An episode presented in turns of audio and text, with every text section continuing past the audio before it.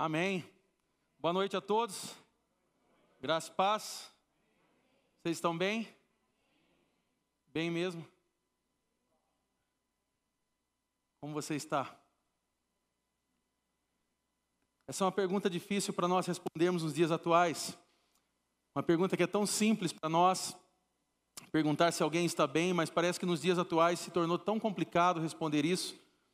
E pessoas chegam e perguntam como vai você, e eu confesso que hoje em dia eu tenho uma certa dificuldade em, responder isso de imediato, está tudo bem.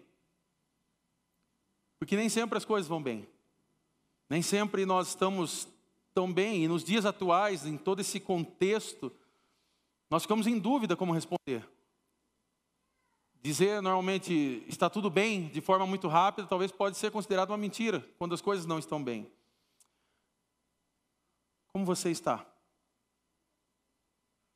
Essa é uma pergunta para você responder nessa noite. E eu fiz uma pesquisa no meu Facebook particular nessa, nessa semana. Nós estamos começando essa série chamada São Tantas Emoções. Talvez você ouviu ali e falou: Nossa, eu me lembrei da frase do Roberto Carlos. É exatamente essa: são tantas emoções mas são muito mais emoções do que a que o Roberto Carlos nos propõe. Nós vamos falar sobre emoções que Jesus nos propõe, mas nós fizemos uma pesquisa, eu fiz uma pesquisa no meu Facebook particular, e eu fiz uma pergunta ali para as pessoas. Se houvesse uma palavra para resumir o seu estado emocional, sem palavrões, qual seria essa palavra? Essa foi a pergunta. Se houvesse uma palavra para resumir no, o seu estado emocional, e eu coloquei ali entre aspas, sem palavrões, qual seria essa palavra? E nós tivemos algumas é, pessoas responderam, obviamente que eu não vou colocar o nome, mas selecionei algumas, como você pode ver no telão. Nós vimos pessoas, por exemplo, que responderam com um emoji de uma montanha russa, ansiedade, eita. Uma pessoa que escreveu aqui diretamente montanha russa, um vazio, uma pessoa que se sente frustrada, uma outra pessoa que naquele momento estava se sentindo aflita. E nós fomos surpreendidos com esses diversos tipos de emoções que foram colocadas nessa pesquisa ali. E talvez se essa pergunta fosse direcionada a mim, eu poderia trazer talvez duas respostas. Primeiro, eu estou apreensivo. Apreensivo nesse contexto que nós ainda estamos vivendo Parece que quando nós começamos a ver as coisas melhorarem nesse contexto da pandemia, nós vemos algo piorando. Você vê uma vacina, mas ao mesmo tempo vê casos aumentando. Você vê a possibilidade de tudo isso passar, mas a possibilidade de um lockdown chegar o mais rápido possível. Então tudo isso me deixa muito apreensivo. Me deixa muito apreensivo também o contexto que, que o governo nos propõe dentro de tudo isso. Ah, eu não estou aqui para falar do governo federal, estadual, municipal, mas ah, num momento como esse, em que todos nós, seres humanos, queremos a cura de tudo isso, para nós avançarmos, é, olhar e ver que todo esse contexto ser levado à área política, a dinheiro e pessoas lucrando e lucrando cada vez mais com a morte de pessoas, é, isso também me deixa bastante apreensivo. E esse caos mundial, esse caos que nós não sabemos se ainda é, é o início das dores, como a palavra de Deus nos ensina, não sabemos se ainda isso é mais um, um, vírus que daqui a pouco vai passar e nós vamos continuar a caminhada, como aconteceu há, há 10 anos atrás aproximadamente, com H1N1 e outras, é, outros vírus que surgiram no meio da sociedade, no, meio, no, no mundo. Mas ao mesmo tempo, eu gostaria também de responder essa pergunta dizendo que eu estou feliz. E de verdade eu estou feliz vendo tantas coisas que estão acontecendo também nesse meio tempo. Há muitas pessoas novas chegando à igreja. Eu quero dar as boas-vindas a você que está aqui hoje. Nós temos vários visitantes hoje que estão vindo aqui pela primeira vez. Seja muito bem-vindo. Isso me alegra que num tempo de dificuldade, num tempo de caos, pessoas estão querendo buscar a Jesus, estão entendendo que talvez começou a surgir uma pergunta dentro da mente, começou a surgir a busca por respostas, e eu louvo a Deus porque pessoas estão entrando por aquela porta para buscar uma resposta. E eu quero dizer que você entrou no lugar certo. Deus hoje quer trazer respostas a muitos questionamentos do seu coração. Eu fico feliz também porque no final agora desse, desse mês, no último domingo, nós vamos realizar batismo novamente. E isso me alegra muito, porque nós já temos pessoas dando nome novamente, pessoas que já estão se inscrevendo para isso. Na primeira semana de fevereiro, nós vamos ter um café com os novos membros e nós já temos pessoas se inscrevendo para esse café. E tudo isso me alegra muito em saber que, num tempo de caos, Deus pega esse caos e transforma em tudo novo, como o Denis acabou de cantar aqui junto à Lu. Tudo novo se fez. Deus está fazendo grandes coisas também nesse tempo. E o que nós vamos fazer durante essas quatro semanas é mergulhar nesse tema de, das emoções, mas não apenas falar sobre emoções, mas falar sobre elas de uma perspectiva centrada no Evangelho. O que eu quero propor aqui é nós entendemos que Deus, Ele nos deu emoções, então elas vêm de Deus, e o que eu quero fazer é você olhar as emoções de Jesus. E eu quero que nesse contexto nós possamos entender que essas emoções, elas podem ser usadas para nós cumprirmos o propósito de Deus na minha vida e na sua vida. Essa é a ideia nesse contexto que vai permear durante essas quatro semanas uh, esse tema chamado São Tantas Emoções. E eu quero que lembrar aqui uma coisa muito interessante. Há uma pesquisa que foi feita, realizaram uma pequena pesquisa sobre as emoções de Jesus. E que, que, cita sobre Jesus nos quatro evangelhos. E é interessante que essa pesquisa ela mostra que Jesus, ao longo dos evangelhos, demonstrou 39 emoções diferentes. 39 emoções. Eu não imaginava que havia um total de 39 emoções diferentes até que eu me tornei um líder de adolescente e de jovens. Foi aí que eu comecei a perceber que havia muitas e muitas dessas. E para melhorar, ou piorar, mas eu posso dizer melhorar, eu me tornei pastor. Então, se eu não conhecia essas 39 emoções diante das pessoas que eu converso, dos aconselhamentos, eu estou quase chegando lá. Pode ser que em breve a gente faça um livro aqui da igreja, 39 hábitos ou mudanças ou algo do tipo. Mas nós estamos conhecendo bastante emoções das pessoas. E Jesus, ele era um Deus em carne, ele era Deus e ainda assim ele era um ser humano e ele expressou suas emoções aqui na terra e emoções muito reais. Me permita dar alguns exemplos. Por exemplo, quando Jesus olhou para Jerusalém e ele viu todas aquelas pessoas que ele amava, que Deus amava, e essas pessoas estavam desconectadas de Deus. Naquele momento, Jesus sente um, uma emoção profunda, sincera, de tristeza. Eles estavam ali perdendo exatamente o que Deus tinha planejado para eles ali há um momento de tristeza de Jesus. Sempre que havia, por exemplo, religiosos é, que se preocupavam mais com as regras, com as leis, do que com as pessoas, Jesus, nesse momento, ele sente, se você me permite dizer isso, uma raiva justa é, contra a hipocrisia, contra o pecado, contra a falta de amor. E você vê Jesus tendo outras emoções ali. Por exemplo, quando o seu amigo, um amigo íntimo de Jesus, Lázaro, morre, mesmo Jesus sabendo que tinha o poder para ressuscitar Lázaro dos mortos, Jesus sente uma tristeza profunda e ele chora. Antes de Jesus ir para a cruz, Jesus sabia o que estava por vir e ele se sente solitário. Ele se sente ansioso, ele se sente oprimido, sabendo daquela dor que estava por vir. E o que eu quero fazer hoje aqui, para que a gente possa dar start nessa série, é olhar para uma das emoções de Jesus. Nós não vamos fazer as 39, ok? Então você pode ficar tranquilo, Mateus vai acabar que horas isso aqui. Não, nós vamos falar sobre uma emoção.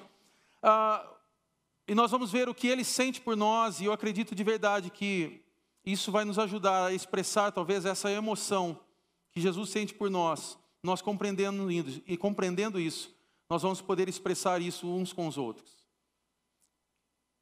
E antes de nós lermos esse versículo, nós vamos passar por Lucas capítulo 7, o Evangelho de Lucas, mas eu queria convidar você a fechar os teus olhos, nós vamos orar. Pai, obrigado a Deus por essa noite, por esse tempo tão especial. Obrigado por aqueles que o Senhor enviou essa noite aqui, pessoas que estão se achegando, aqueles que já fazem parte dessa família há tanto tempo. Obrigado, Senhor. Tu és um Deus bom e num dia como esse, um final de noite chuvoso, o Senhor envia pessoas à, igreja local, onde nós podemos celebrar junto ao Senhor onde nós podemos adorar o Teu santo nome. E eu oro para que essa noite seja uma noite especial para nós. Espírito Santo de Deus, usa a minha vida. Não seja o Mateus, seja o Senhor falando, seja o Senhor tocando, rompendo barreiras, quebrantando corações. E que ao término dessa celebração nós possamos glorificar o Teu nome, sabendo que Tu és um Deus poderoso que tem cuidado de tudo. É o que nós oramos no Teu santo nome. Amém.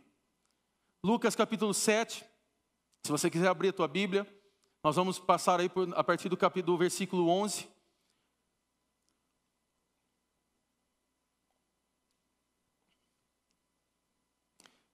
E se você olhar a história, Jesus tinha acabado de, de pregar a sua famosa mensagem conhecida como Sermão da Montanha. Então, Lucas capítulo 7, você tem aqui também no telão. Logo depois, Jesus foi com seus discípulos à cidade de Naim e uma grande multidão o seguiu. Quando ele se aproximou da porta da cidade, estava saindo o enterro do único filho de uma viúva, e uma grande multidão da cidade acompanhava. Quando o Senhor a viu, sentiu profunda é, compaixão por ela não chore, disse ele. Então foi até o caixão, tocou nele e os carregadores pararam. E disse: Jovem, eu lhe digo, levante-se. O jovem que estava morto se levantou e começou a conversar. E Jesus o devolveu à sua mãe. Grande temor tomou conta da multidão, que louvava a Deus, dizendo: Um profeta poderoso se levantou entre nós, e hoje Deus visitou seu povo. Nós vemos aqui o poder de Jesus expressado por meio de uma profunda e sincera compaixão. Essa é a emoção que nós queremos falar aqui. Me permita, vamos, vamos tentar visualizar isso um pouco. Jesus ele está se aproximando e há um cortejo fúnebre. Eu não sei de você, mas eu já participei de cortejos fúnebres e não, era, não é como nos dias atuais, onde você tem o carro da funerária, você tem aquelas luzes piscando e as pessoas vão acompanhando, buzinando. Ou como, por exemplo, quando morre alguém muito famoso. Eu me lembro, aqui talvez alguns ainda jovens não lembram, mas quando o Ayrton Senna morreu, alguém lembra da morte do Ayrton Senna? Acho que foi 1994 ou 95, não lembro. É próximo, próximo desses anos. Eu lembro que foi, é, foi, foi a morte do, do Ayrton Senna, depois teve os Mamonas Assassinas, foi tudo meio junto ali. Mas eu lembro que a morte do Ayrton Senna comoveu o Brasil, porque as pessoas acordavam. Se você hoje não assiste Fórmula 1 e você não gosta, você não sabe o que nós vivíamos naquela época, de acordar e assistir o Ayrton Senna. E quando ele, ele morre ali, acho que foi em Imola, né? naquela curva e tal, e, e, e, e para o Brasil, e ali é comprovada a morte dele, e, aí há um cortejo. E quando começou aquilo, todas as TVs juntas fazendo a mesma matéria, as mesmas coisas, o Brasil chorando, porque ali é, um, um, um, grande, um, grande automobilista, ali, um, cara que era fantástico, é, tinha morrido. Alguém que marcou história pela nação. E ali havia aquele cortejo com o caminhão do Corpo de Bombeiros, e havia pessoas correndo, pessoas que faziam faixas é, para mostrar o quanto amavam ele, é, pessoas que choravam né, pela morte do Ayrton Senna. E você vê que o cortejo, ele é normalmente aqui, as pessoas iam buzinando, naquela, na, naquele momento tinha aquele tema da vitória, que era aquela música conhecida, é, que, que sempre era colocada quando ele ganhava as suas corridas. Esse é o cortejo que nós conhecemos. Nós temos aqui nessa avenida aqui da Luciano Guidotti, um cemitério lá na frente, é, chamado Cemitério da, é, da Ressurreição, e aqui muitas vezes passa um, caminho, um carro da funerária, aqueles carros vão acompanhando, alguns buzinando, é, é, bastante pessoas, mas não era é, dessa forma que estava acontecendo esse cortejo fúnebre, era muito diferente do nosso, e não havia ali policiais, não havia aquela é, segurança, não havia nada disso. O que provavelmente tinha ali eram pessoas enlutadas, e naquele tempo acontecia algo muito interessante, porque haviam enlutados profissionais. Pessoas que ganhavam um troco naquele momento para que elas pudessem é, ir fazer parte daquele cortejo, para que elas pudessem, é, com pandeiros, é, ali com, com flautas, eles iam ali fazendo aquela, aquele som, aquela música, e ao mesmo tempo expressando dores sobre aquele, aquela pessoa que estava morta. Então eles iam ali fazendo aquelas músicas e ah, ah, gritando para que as pessoas olhassem e falassem: morreu alguém. E essas pessoas recebiam é, por isso. E Jesus entra nessa cena. Jesus entra nesse contexto e aí começa algo, uma, uma emoção diferente em tudo isso. Só que há algumas coisas que nós sabemos e há algumas coisas que nós não sabemos dessa história. Por exemplo, nós não sabemos sobre essa pobre mãe solteira que, que estava em luto. Nós não sabemos quantos anos ela tinha. Nós não sabemos se ela, ela poderia ter 23 anos, ela poderia ter, estar ali próximo dos seus 30 anos. Nós não sabemos a idade que ela tinha. Nós também não sabemos como o marido dela morreu. Ou seja, nós não sabemos se foi um acidente ou se foi um tipo de doença, nós não sabemos disso também dentro dessa história. Nós também não sabemos quantos anos esse menino tinha. Ah, eu procurei eh, fazer algumas pesquisas sobre isso. é, e algumas pessoas falam de próximo a 16 anos, alguns falam que é 12 anos, alguns falam que era bem criança. É, nós vemos depois no decorrer desse versículo que essa criança fala. Porém, quem é pai aqui e já teve uma criança, teve um filho, sabe que criança fala desde cedo. Meu filho tem quatro anos e se deixar ele fica falando o tempo inteiro. Se deixar ele acorda, muitas vezes ele acorda, ele acaba de acordar e eu falo bom dia Bernardo e ele, papai, lá no YouTube eu vi um vídeo do Roblox que fala isso, isso, isso. B, bom dia, você acabou de acordar. Vai no banheiro fazer xixi. E aí ele, mas papai, tem um negócio que eu vi lá assim, assim e aí ele começa já a querer falar, falar. Então nós não conseguimos colocar uma idade aqui, porque nós não sabemos quantos anos esse menino tinha. Ah, o que nós sabemos aqui, que mais provável é que esse menino tinha morrido talvez no dia anterior, porque nesse tipo aqui, de, de, nessa época da história, os enterros tinham que ser feitos de forma muito rápida. Primeiro, porque eles não tinham os produtos que hoje nós possuímos, formol, esses outros produtos é, é, que são colocados, né, produtos de embalsamento do corpo e tal, para poder ser feito um velório digno de tempo, para que a pessoa possa estar ali, a família possa ter aquele tempo de luto e aí, aí sim fazer o enterro. Hoje, basicamente, eu posso dizer hoje e amanhã, porque nós não tivemos uma data certa, mas fazem aproximadamente dois anos que meu pai morreu. E eu me lembro que a morte dele foi muito é, assim, de repente para nós, porque ele infartou e eu fui comunicado três dias depois. Ele infartou na sua casa e o corpo foi, foi pego três dias depois. Então eu não sei a certo a data, é, pode ser o dia 10, pode ser o dia 11. No papel agora é dia 11, mas nós sabemos que ele já estava morto há alguns dias. E quando eu fui reconhecer o corpo no ML, quando me ligaram para tudo aquilo, aquele momento terrível, é, a própria pessoa do ML, o responsável, eu lembro que eu cheguei lá num sábado à tarde e ele chegou para mim e falou assim: Você não deveria entrar. E eu falei: Mas por quê? Ele falou: Porque está irreconhecível.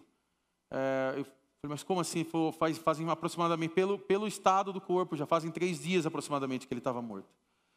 E o problema foi que meu pai infartou e eu, provavelmente ele estava no banho. E ao sair do banho, ele foi para fora da casa, tinha um espaço aberto, uma área aberta aonde ali ele caiu e veio a falecer. Só que janeiro você conhece. Janeiro é um mês de chuva. Ah, você tem um dia que sai muito sol. Você tem um dia, você sai de manhã muitas vezes e fala assim: hoje é sol o tempo inteiro. Passa 40 minutos, vem uma chuva que você fala: meu Deus, o que está acontecendo? Janeiro é assim, é, é, é não dá para você entender. Aliás, quase todos os meses, mas janeiro parece que nos surpreende nisso. Você está aqui hoje mesmo, estava tudo normal, de repente vem chuva. Daqui a pouco para a chuva, fica aquele calor. O ponto é que, como meu pai caiu é, morto numa área aberta, ele, o corpo dele teve sol, teve chuva, teve sol, teve chuva durante três dias. Então você entende que aquele momento é, a, a, o seu corpo já estava destruído. Obviamente que eu assinei sem precisar ver, porque eu não queria ter aquela cena. Mas o ponto não é sobre meu pai, mas o ponto é que nesse contexto de morte, quando o, o, o, existe o calor, existem essas coisas, o enterro tem que ser feito muito rápido. Eu não tive a possibilidade de fazer um velório, é, nós tivemos que enterrar meu pai rapidamente, devido ao mau cheiro e todas as coisas. E aqui o que nós entendemos é que, talvez por causa do tempo, do clima que havia naquele momento, esse enterro tinha que ser feito rápido. Então, sempre que uma pessoa morria naquela época, o enterro era muito rápido, quase sempre no dia seguinte. Então, o que nós entendemos nesse contexto é que provavelmente esse menino morreu um, um dia antes, no máximo, né? Então, você pode imaginar que você tem essa mãe que já perdeu o marido, que era o pai desse menino, e agora ela é viúva e perde seu único filho. Agora, me permita uma coisa. Se coloca no lugar dessa mãe. Eu quero que você se coloque no lugar dela e eu faço uma pergunta para você. Qual é o estado emocional dela nesse momento? Qual é o estado emocional dessa mãe no momento de dor, ao perder, o, ao perder o seu marido, que já tinha perdido há um tempo, e agora perdendo o seu filho? Provavelmente ela estava dominada pela dor, no seu momento mais profundo de dor. E talvez você já viveu isso em algum momento da sua vida. Você já perdeu algum parente querido, você talvez perdeu um pai, perdeu uma mãe, talvez você teve a tristeza ainda maior de perder um filho, ou perdeu alguém que você ama. Com certeza você entende dessa dor que essa mãe estava passando. E agora o que eu acho muito interessante é o versículo 13, porque o versículo 13 ele diz o seguinte: quando o Senhor a viu, você pode repetir isso? O Senhor a viu. Ele a viu. Ele olhou ela. E o que realmente é interessante aqui é porque quando você vai para os evangelhos, você vai ver mais de 40 referências dizendo que Jesus viu alguém. Só que há uma diferença muito grande entre olhar e ver. Entre olhar e perceber. Nesse exato momento, eu estou olhando aqui para a igreja. E talvez nesse momento, estou olhando as pessoas, eu, algumas eu já reparei que estão aqui, algumas pessoas eu já vi, e, mas pode ser que a hora de eu ir embora, a minha esposa ela vai chegar e falar assim: Você viu quem estava aí? E eu falar: Eu vi. Ela fala: Quem? E eu, sei lá. E ela vai falar o nome de alguém eu vou falar: Eu não sabia que essa pessoa estava aqui. Porque nem sempre nós estamos percebendo, nós estamos talvez apenas olhando. E eu disse da minha esposa, porque sabe aquela história do olho que tudo vê? Ai, Mateus, isso aí é místico. Não, não, não estou falando disso aí. Estou falando do olho que tudo vê, é, é o da minha esposa. É dela. É, é, tudo começou nela. Ela vê tudo, ela sabe as pessoas que chegaram, o visitante que não veio, a pessoa que precisa ligar na segunda, é, por que, que o papel está fora, não sei de onde, por que, que a luz piscou, por que, que ah, o projetor está assim. É, é, é, a pessoa que sabe, sabe, sabe aquela pessoa, você vai num casamento, às vezes nós somos convidados para fazer casamento, agora, é, é, pastoreando, eu sou convidado e tenho a honra de, de celebrar casamentos. E quando eu vou para celebrar um casamento, eu estou muito mais ansioso é, do que aqui num momento como esse. E ali nós estamos tem que pôr toda aquela roupa bonitinha, e você tem que estar ali esperando, e aí a noiva atrasa, e a gente fica, glória a Deus, aleluia, não está calor não, pode ficar tranquilo, demora mais um pouco, e aí a gente fica ali animado, né, e tal, e aí você, você fica esperando um copo d'água, não vem água, e ali está ali tudo normal, e a gente está focado nisso, tipo, cadê a noiva? Esse é o ponto, quem vai celebrar um casamento, quem já celebrou sabe o que é isso. E de repente, na hora que você senta na mesa ali, você vai conversar com a esposa, e eu tomo a liberdade de falar, da Mar, você, a, a gente vai conversar e ela fala assim: Você viu o irmão dela, da noiva, chorando? Você viu aquela pessoa, como que ela fez? Você viu a hora que eles deram um beijo, o que aconteceu? Você viu o cinegrafista que passou com a câmera e tal? E eu, tipo, eu, minha cabeça só estava assim: Cadê a comida? Eu quero comer. E eu não consegui ver o salto do tamanho, o tamanho do salto da pessoa. Eu não consegui ver a gravata que estava mal arrumada, talvez de um padrinho. Eu não consegui ver de repente as flores lindas que foram colocadas naquele lugar, porque vamos ser sinceros, nós homens nós apenas olhamos. Nós apenas é, conseguimos olhar algumas coisas. Muitas vezes eu vou no shopping Hoje à tarde mesmo precisei ir ao shopping e, e, e, ela passa e olha isso aqui, olha essa roupa, olha o valor disso aqui e olha isso aqui e eu só estava assim, meu Deus, está calor, eu quero tomar um suco. E ela não, mas eu quero ver essa roupa, eu quero ver isso. Eu falo, só vamos embora, eu não quero ver nada. Mas vai lá ver uma calça, vai lá ver uma camisa, eu não quero, eu só quero, eu só quero tomar um suco. Nós homens, infelizmente, somos assim. Me permita tomar uma liberdade aqui de falar com os maridos agora. Às vezes a gente não percebe nada do que a mulher fez no dia, né? A mulher marca o cabeleireiro. Quem, as esposas aqui, as mulheres que marcam o cabelo, levante sua mão. Aproveita para levantar a mão, é hora que eu vou ajudar você. Vou, vamos lá, vamos cutucar os maridos aí, vamos lá. Você vai lá e aí você faz o cabelo. Mudou o corte de cabelo. Aí você mal abre a porta para o marido, porque normalmente está na correria, ele chega, já abre a porta, mas aí nesse dia o que, que você faz? Eu vou abrir a porta. Eu vou abrir a porta para ele ver. E aí você vai lá, abre a porta, e na hora que você abre a porta, o marido entra e fala: Tudo bem, boa tarde, vamos lá, preciso comer alguma coisa. E aí você fica ali, tipo. E aí, maridos, deixa eu falar uma coisa para você. Chega aquela hora, que é uma das horas mais importantes do casamento, que é quando a mulher olha para você e fala assim: Você não percebeu nada? Essa frase pode causar a terceira, quarta, quinta guerra mundial, se você não sabe. E aí entra um problema.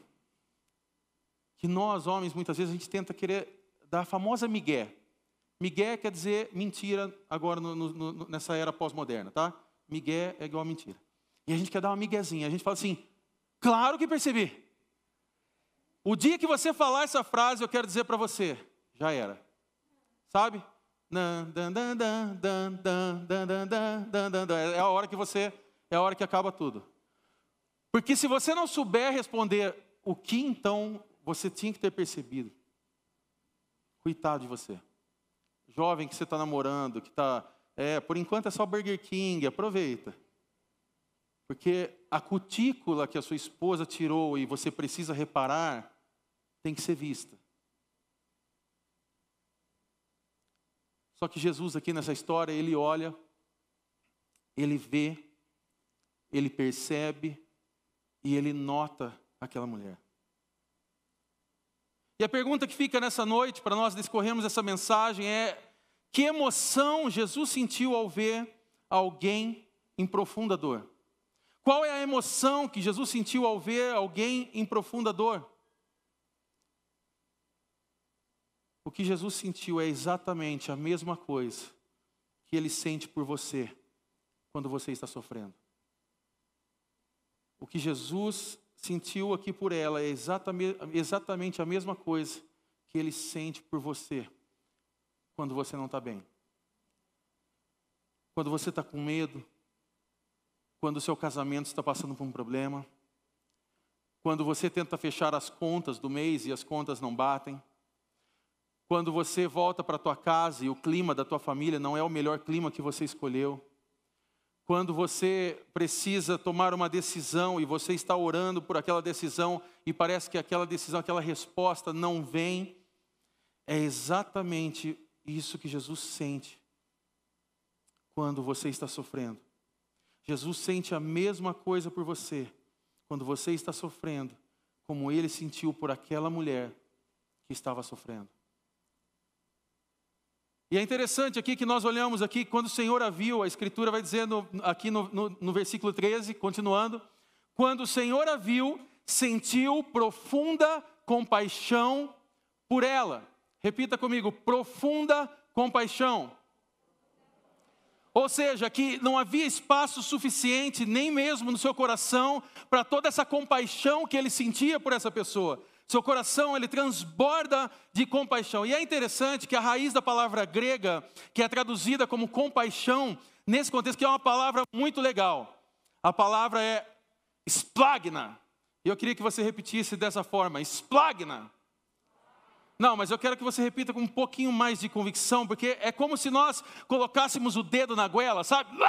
Sabe assim, quando você vai vomitar, desculpa se você, ah, fiquei com nojinho, não tem problema, mas é exatamente assim. Splagna! Então faça isso. Ah, ah não, demorou muito para vomitar. Vamos lá. Um, dois, três. Ah, bom, agora sim. E é verdade que é assim mesmo, sabe por quê? Porque essa palavra significa sentir com as entranhas ou com o intestino, é como algo interno. Não existe uma palavra mais forte na língua, na língua grega para representar a profundidade de compaixão. Não existe uma palavra mais forte que represente essa profundidade, esse nível de compaixão que Jesus teve nesse caso com essa mulher, sentindo por outras pessoas, sentindo por essa pessoa desde as entranhas, desde dentro. Por exemplo, você talvez gosta de viajar, você pega a rodovia e você já viu um acidente. Quem, quem aqui já viu um acidente na pista? Levanta sua mão. Você passou e naquele momento você teve compaixão.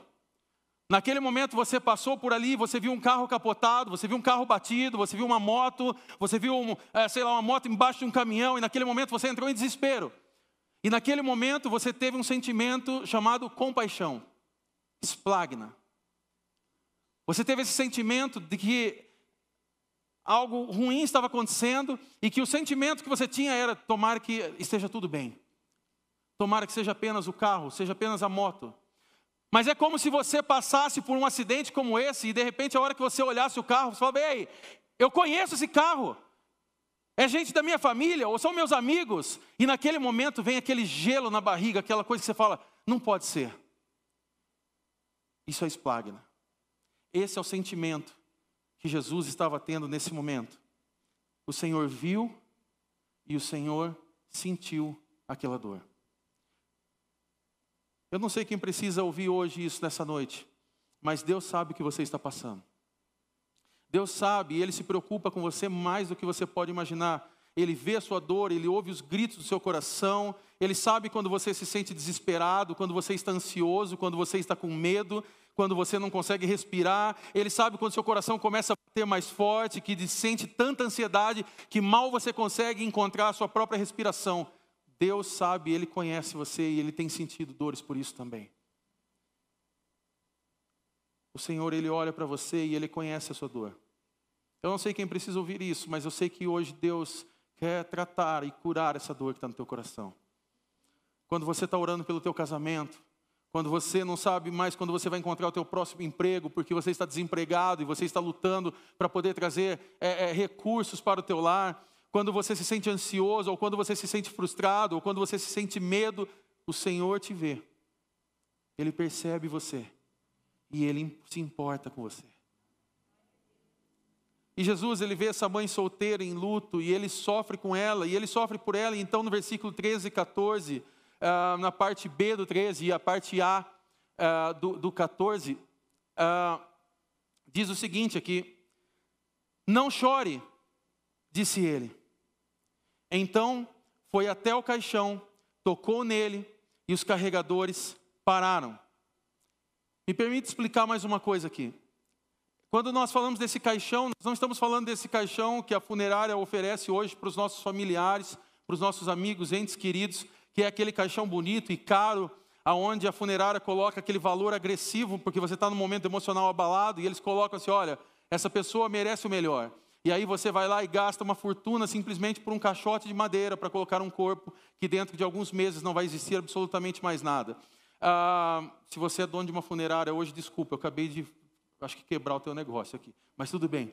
Ah, ali nesse caixão, ou também chamado de esquife, é, era um, algo simples, era uma madeira, ele era aberto, ele era exposto, ou seja, esse corpo ele era exposto ali. E é interessante o que acontece depois. Jesus toca no caixão. Repita comigo, Jesus toca. E é interessante porque nesse contexto há ali os discípulos, há os fariseus, e os fariseus eles seguiam a lei, a lei e como você deve saber, é, haviam 613 leis para eles, eles seguirem. E uma delas, por exemplo, nós podemos ver em Números 19, 11. Ah, eu vou pedir o pessoal para me ajudando aí em cima. Isso, obrigado.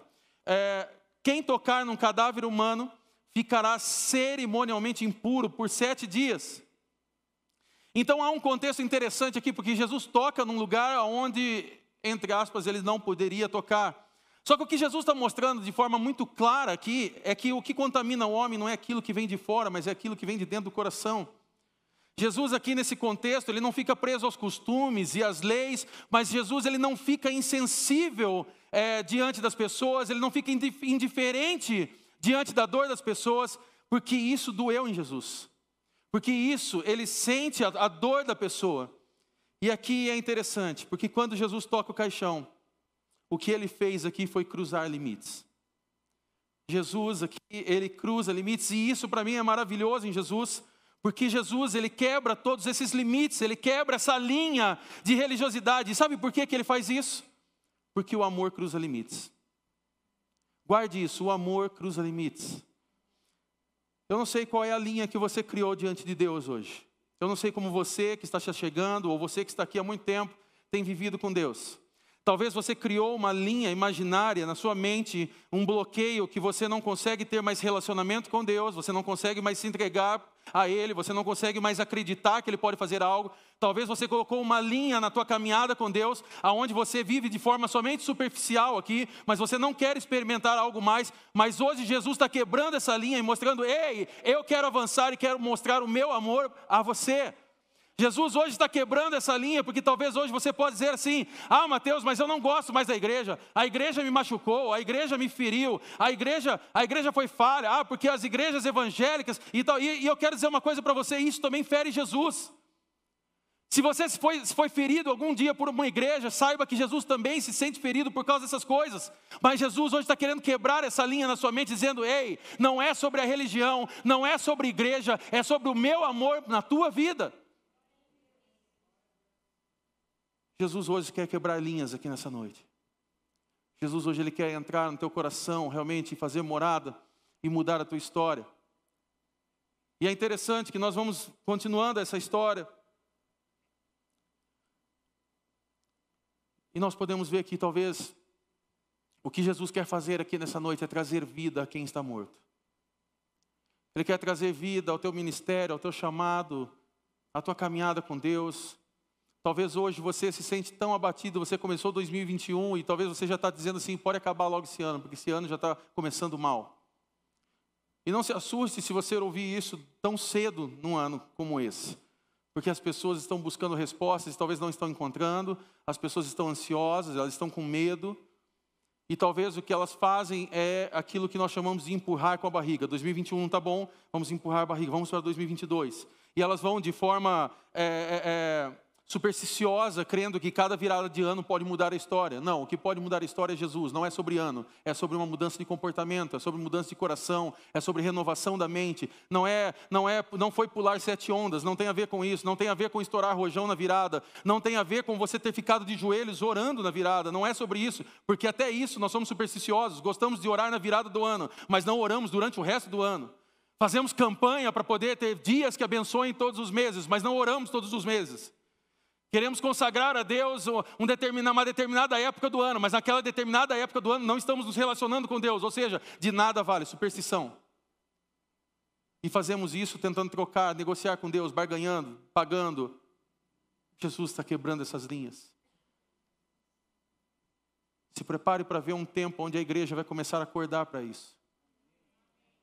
Pessoas vão começar a parar de, de barganhar com Deus ou de viver debaixo desse jugo.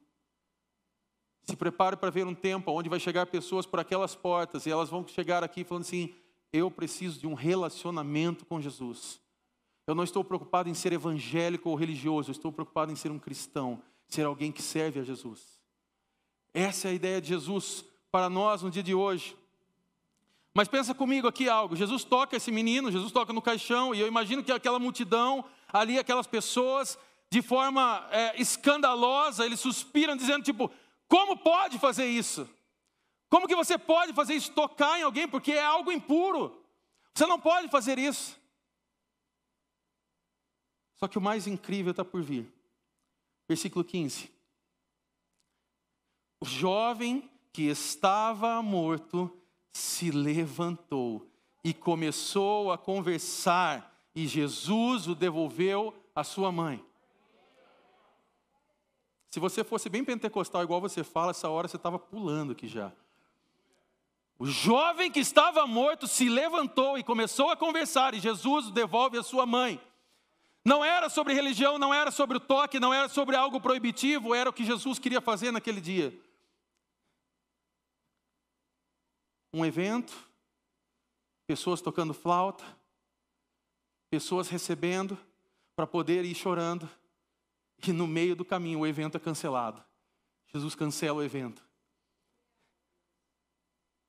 Se aquelas pessoas que cobravam para fazer isso iam receber no final do evento, eu acho que elas foram embora muito tristes. Porque elas não chegaram até o fim, não houve enterro. Jesus chegou antes. Jesus trouxe vida a quem estava morto. E alguém precisa ouvir isso aqui hoje, nessa noite. Porque tudo que parece morto hoje na tua vida, com um toque de Jesus, pode voltar à vida. Um toque.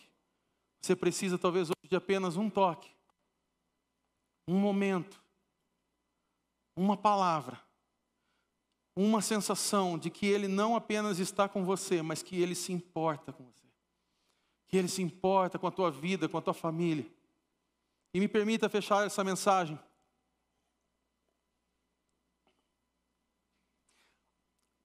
Jesus aqui, ele não apenas ressuscita esse jovem.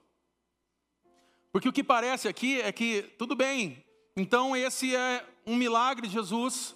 Jesus ressuscita então um menino, e aqui então começa uma série de milagres de Jesus. Então, beleza, findamos por aqui. Jesus fez um milagre. Não. Ele faz algo maior aqui. E preste atenção nisso. Naquela cultura da época, por incrível que pareça, a cultura funcionava da seguinte forma: sem marido e sem filho, uma mulher ela não poderia fazer nada para se sustentar. Não é como os dias de hoje, por exemplo, em que as mulheres abrem empresas. Mulheres se tornam empreendedoras, diretoras de grandes empresas. a mulher não poderia fazer isso. Ela não poderia entrar no Facebook daquela época e colocar vendo bolo de pote, salgadinhos, uh, o centro de churros, tantas outras coisas gostosas que a gente vê naquele Facebook. Ela não poderia fazer isso. Ela teria duas coisas que ela poderia fazer. Primeiro, ela teria que pedir esmolas. Ou seja, entrar dentro do contexto de uma vida marginalizada, se tornar um mendigo, uma pessoa de rua, para poder pedir esmolas, para que ela pudesse se sustentar e trazer comida para sua casa. E uma segunda coisa que ela poderia fazer, que é ainda pior, ela poderia se prostituir, vender o seu próprio corpo para que ela pudesse almoçar, jantar, tomar o seu café e continuar a caminhada da sua vida. Só que é interessante quando nós olhamos esse versículo de Lucas, capítulo 7, versículo 15, que está dizendo aqui: o jovem que estava morto se levantou e começou a conversar, e Jesus o devolveu à sua mãe. Jesus aqui, ele não apenas devolve o seu filho à própria mãe, mas ele devolve a ela esperança.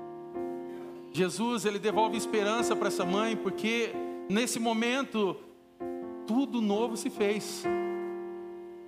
Tudo novo se fez naquele momento. Aquilo que parecia perdido já não está mais perdido.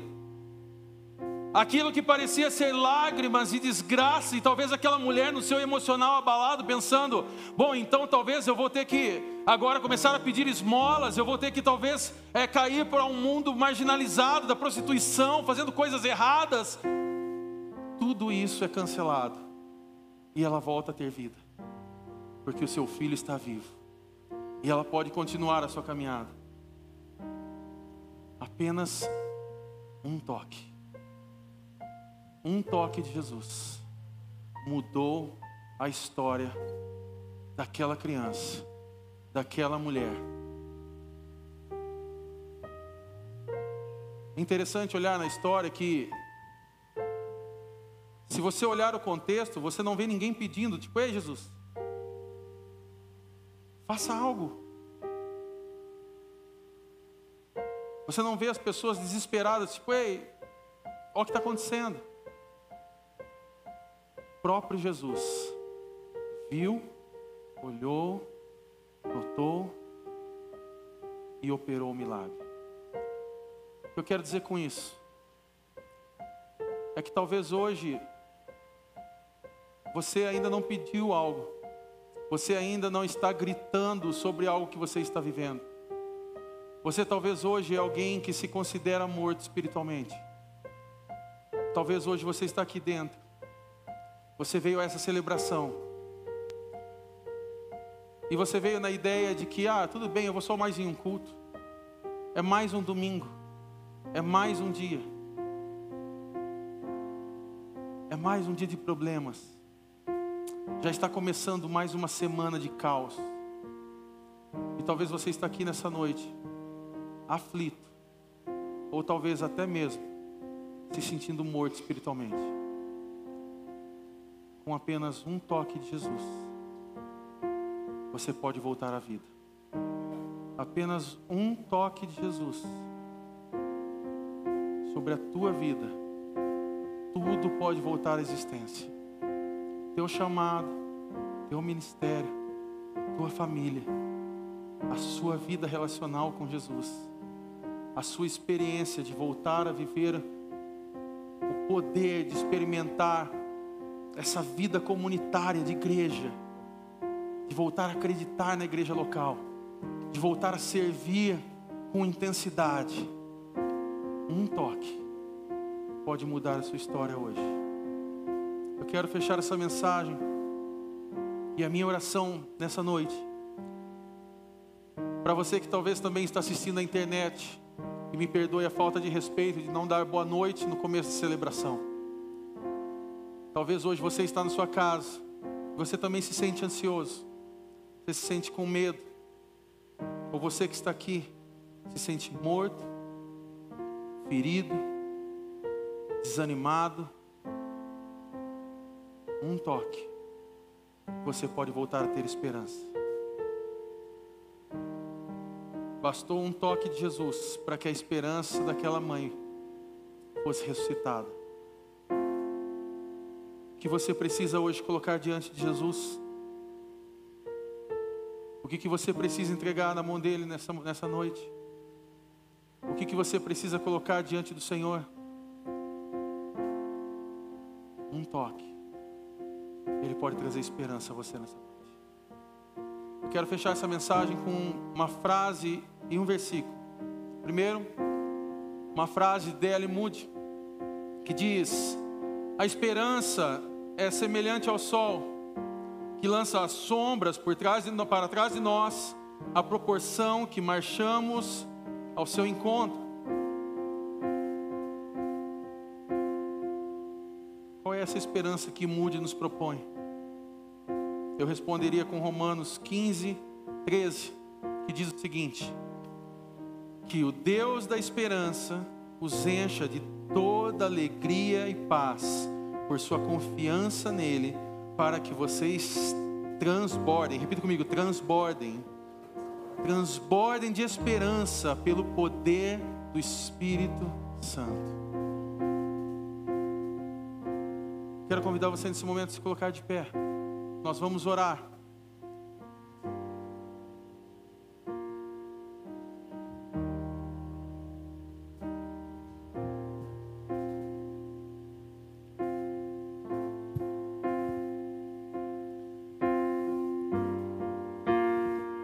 Tema que eu tinha proposto para essa mensagem é um tema muito sugestivo e, e é o nome de um livro fantástico de um autor que eu adoro, chamado Philip Yancey. E o tema dessa mensagem, apesar de eu não ter falado no início, é onde está Deus quando surge a dor? E essa é uma pergunta que eu e você temos todos os dias que muitas vezes nós gostamos de viver uma vida hipócrita e achar que a dor não nos enfraquece, que a dor muitas vezes não molda a gente. Mas essa pergunta é uma pergunta que muitas vezes nós sentimos ela. Talvez nós não falamos, mas nós sentimos dentro de nós. Quando você passa um momento de dificuldade, surge aquele pensamento na mente: aonde o Senhor está? Onde está Deus quando surge a dor? Deus está ali junto, sentindo a mesma dor com você. Esplagna. Uma dor que vem de dentro. E essa dor que você tem hoje, Jesus quer trazer esperança. Um toque. E Jesus pode trazer de volta esperança a você. Eu queria orar por pessoas aqui nessa noite. E eu queria saber, com muita sinceridade, não importa se você está em cima, trabalhando nesse momento, no mezanino, se você é um líder, se você é um pastor, se você é tem um ministério aqui. A minha pergunta é: quem é você que hoje se considera morto e que hoje você quer ter um toque de Jesus sobre a tua vida?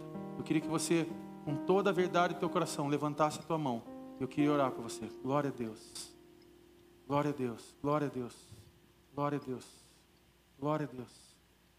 Glória a Deus. Glória a Deus. Eu quero convidar você que levantou a tua mão. Saia do teu lugar e vem aqui. Se você está fazendo algo no departamento, pede para alguém trocar, a ficar aí com vocês. Pode sair daí, pode vir aqui. Eu quero orar com você.